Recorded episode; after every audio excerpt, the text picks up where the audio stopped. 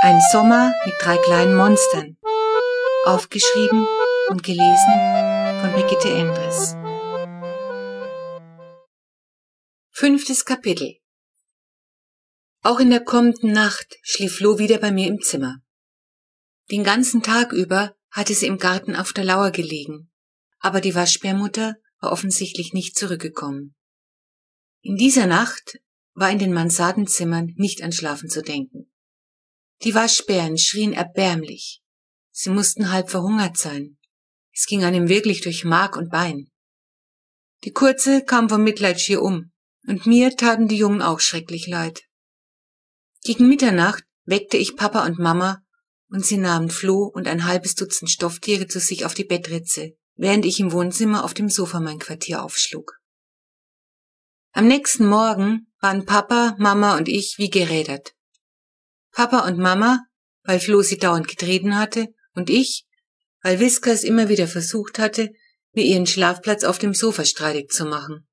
Sie musste mir wohl zehnmal auf den Bauch gesprungen sein. Mit Ausschlafen war auch nichts, weil der alte Friedrich gleich um neun Uhr auf der Matte stand, um nachzusehen, ob der Ziegel verschoben war. Aber der war leider in der alten Stellung. Und nu, Herr Professor? fragte er, als er wieder vom Dach heruntergeklettert war. Heute müssen wir sie runterholen, meinte Titus, sonst gehen sie ein. Mama nickte ergeben. Wir kriegen Waschbärbabys, süße kleine Waschbärbabys, brüllt Flo und führt einen Indianertanz auf. J, geh und hol den Katzencontainer, sagt Papa. Ich rase in den Keller und hole die große Katzenbox, in der wir Whiskas immer zum Tierarzt bringen. Mama polstert mit einem alten Handtuch den Boden aus. Dann steigt der alte Friedrich mit dem Behälter hinauf. Er deckt wieder ein Einstiegsloch auf, zieht sich vorsorglich dicke Gartenhandschuhe über und verschwindet. Nur wenig später bringt er die Transportkiste behutsam nach unten und stellt sie auf den Gartentisch. Haben keinen Widerstand geleistet, die kleinen Racker, sagt er, sind wohl schon ein bisschen schwach auf der Brust. Mano, sind die süß, brüllt die Kurze, total begeistert. Und sie sind ja auch wirklich süß, die Kleinen. Schwarz meliertes Fell, schwarz hellgestreifte Schwänzchen, schwarze Stupsnase und glänzende Knopfaugen in einer schwarzen Maske. Wie Zorro die Maske, sag ich. Na, dann viel Spaß mit den Findelkindern, meint der alte Friedrich. Ich muss noch mal rauf. Haben Sie einen alten Eimer und eine Schaufel? Die haben ganz schön rumgekackt da oben. Zum Glück immer in dieselbe Ecke. Außerdem ist die Isolierung an einer Stelle rausgerupft. Sonst scheint aber nicht viel passiert zu sein.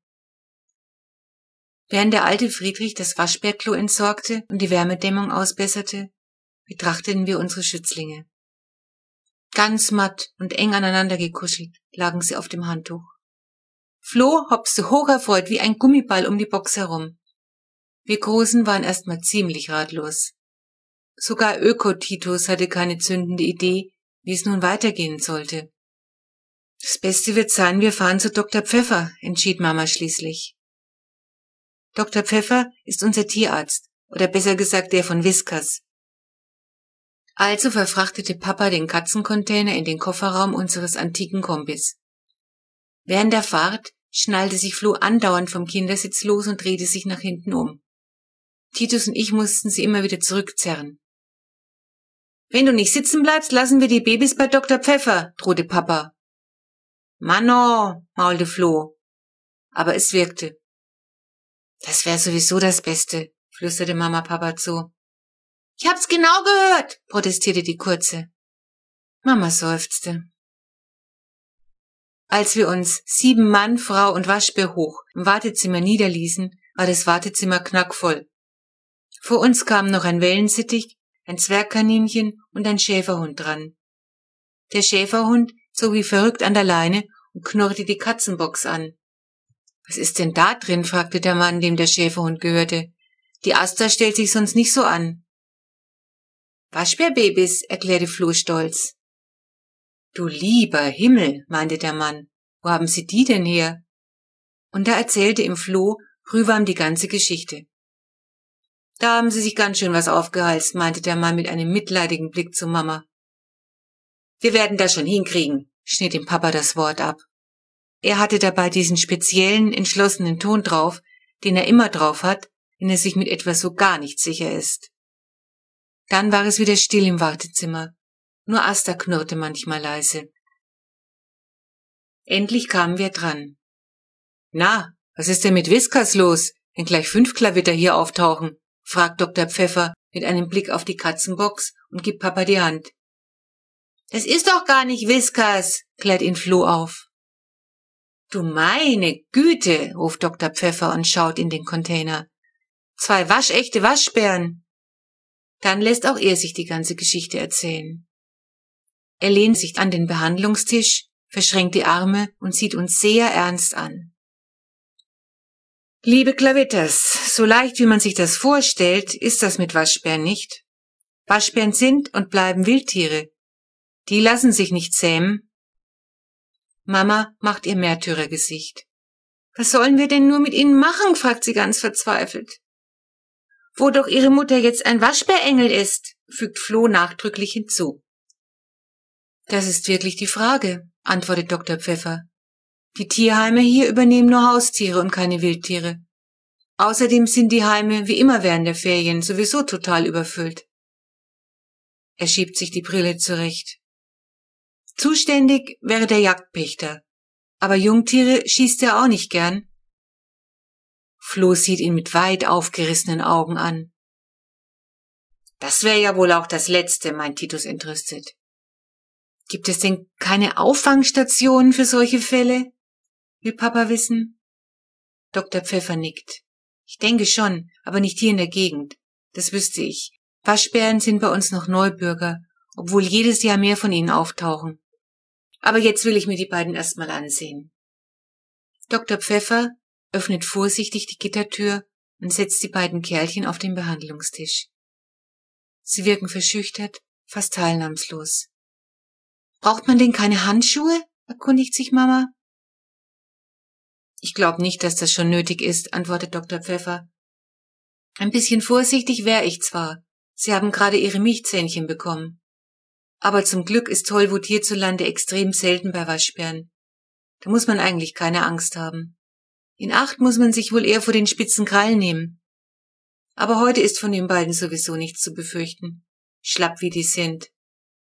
Dann nimmt er ein Bärchen nach dem anderen hoch, untersucht es untenrum und setzt es wieder ab. Das hier ist eine Fähe, ein Weibchen. Und das da ein Rüde, verkündet er. Mann, nur ein Pärchen, jubiliert die Kurze. Dann soll der Kleine da Zorro heißen. Was meint ihr? sag ich, wegen der Maske. Und das Mädchen heißt Fee, brüllt Flo gleich so laut, dass Dr. Pfeffer zusammenzuckt. Fehe, verbessert sie Papa, der sich immer freut, wenn er uns was erklären kann. Das ist Jägersprache, so heißen bei manchen Tieren die Weibchen, so wie die weiblichen Pferde Stute heißen. Aber das ist Flo ganz egal. Zorro und Fee, sagt sie zufrieden. Und so haben die beiden ihre Namen weg. Dann meinte Dr. Pfeffer, dass die Waschbären entwurmt werden müssten, damit wir nicht auch Würmer kriegen. Damit war Mama sofort einverstanden. Ich hatte nämlich mal Würmer, da war ich noch im Kindergarten und der Sandkasten dort war das reinste Katzenklo. Ich fand das damals nicht so schlimm, nur dass ich so ein pappiges Zeug schlucken musste. Das war blöd. Titus sagte, die toten Würmer würden dann in die Kloschüssel fallen. Aber gesehen habe ich sie nicht. Mama hat sich jedenfalls ganz schrecklich gekraust und deshalb wird Whiskers auch regelmäßig entwurmt, weil Mama eine wurmfreie Familie haben will. Dr. Pfeffer spritzte also jedem Waschbärjungen mit einer Plastikspritze eine milchige Flüssigkeit ins Maul. Dann erklärte er, dass die Waschbärchen unbedingt bald etwas trinken müssten, weil Jungtiere schnell austrocknen. Er ging zum Schrank und holte eine Dose Welpenmilch für Katzen heraus und schärfte uns ein, auf gar keinen Fall Kuhmilch zu füttern, weil die Kleinen davon Durchfall kriegen würden. Etwas später sollten wir dann anfangen, Katzenfutter und weiche Sachen zuzufüttern. Die beiden Waschbärchen lagen total K.O. auf dem Tisch. Vorsichtig setzte Dr. Pfeffer sie wieder in die Box. Na, dann viel Glück, sagte er. Und wenn ich einen gut gemeinten Rat geben darf, Versuchen Sie einen Platz für die zwei zu finden, wo sie fachgerecht betreut werden. Flo warf ihm einen bitterbösen Blick zu. Und dann erzählte uns Dr. Pfeffer von einer Familie Bartel, die im letzten Jahr zwei Waschbärweisen aufgezogen hatte.